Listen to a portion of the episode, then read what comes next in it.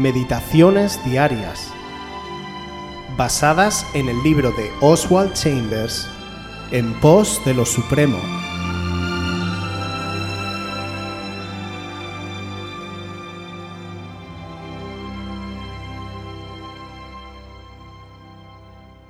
La recompensa del indigente.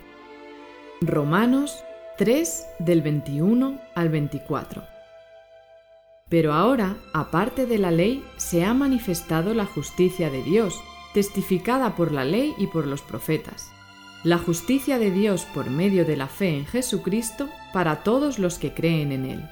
Porque no hay diferencia, por cuanto todos pecaron y están destituidos de la gloria de Dios, siendo justificados gratuitamente por su gracia mediante la redención que es en Cristo Jesús.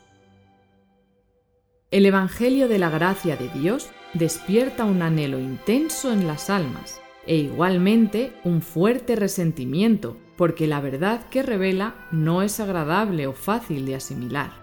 Existe cierto orgullo en las personas que las lleva a dar constantemente, pero acercarse y aceptar un regalo es algo diferente. Estoy dispuesto a entregar mi vida como mártir y a dedicarla al servicio sin importar cuál sea pero que no sea humillado hasta el nivel del más vil pecador, merecedor del infierno, ni que me digan que todo lo que debo hacer es aceptar la dádiva de salvación por medio de Jesucristo. Debemos comprender que nada podemos ganar o merecer de Dios por medio de nuestros propios esfuerzos. Debemos recibirlo como una dádiva o quedarnos sin ella. La más grande bendición espiritual es el conocimiento de que somos indigentes y a menos que lleguemos a este punto, nuestro Señor no hace nada por nosotros. Él queda impotente mientras creamos que somos autosuficientes. Debemos entrar en su reino a través de la puerta de la pobreza. Mientras seamos ricos, especialmente en las áreas del orgullo o la independencia, Dios no nos ayuda.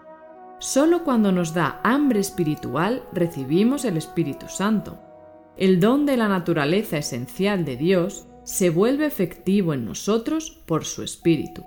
Él nos imparte la vida vivificadora de Jesús y toma lo que está más allá de nosotros y lo pone dentro de nosotros.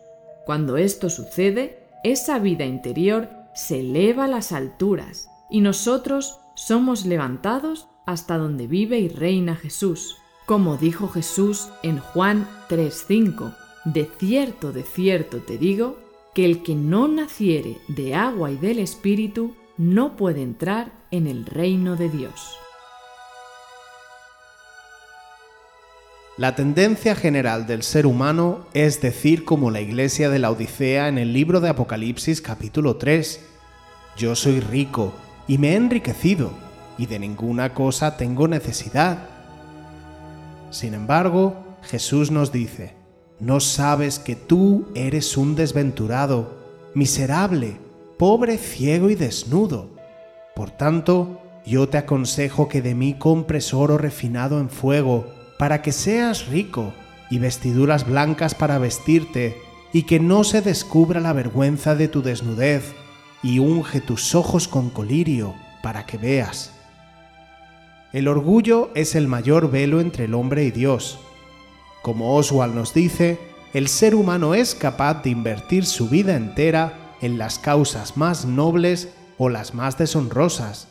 Sin embargo, llegar al convencimiento de su total desesperación espiritual y rendirse al conocimiento de Cristo y su obra en la cruz es mucho más de lo que la mayoría puede soportar.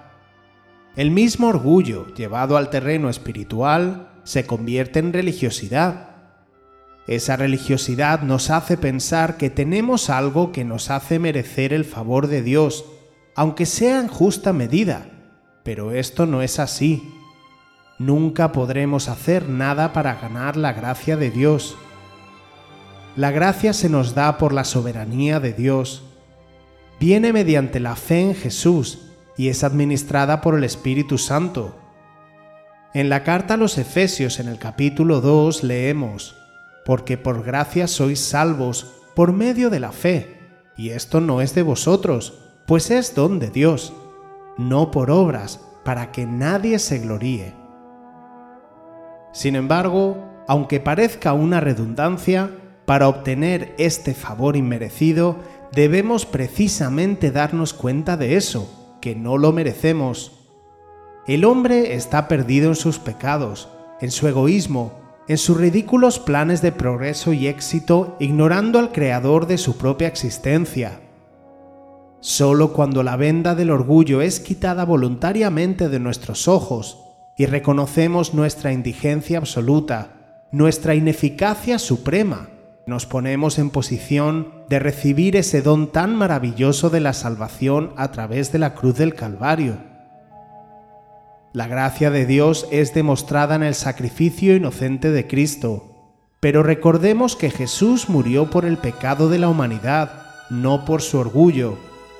El orgullo debe ser entregado y crucificado voluntariamente por aquellos que quieran recibir el don inmerecido y gratuito de la salvación en Cristo Jesús.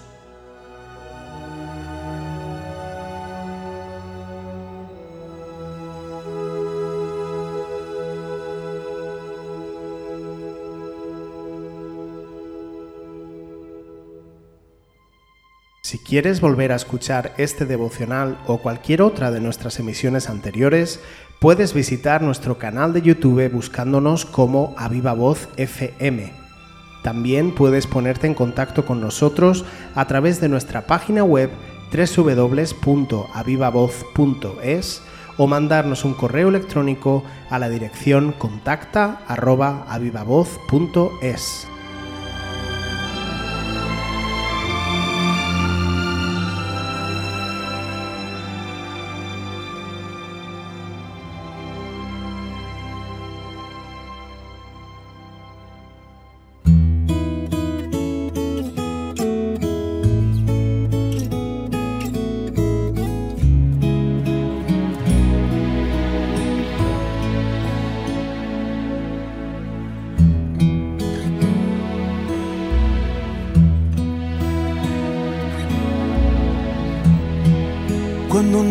nadie me ve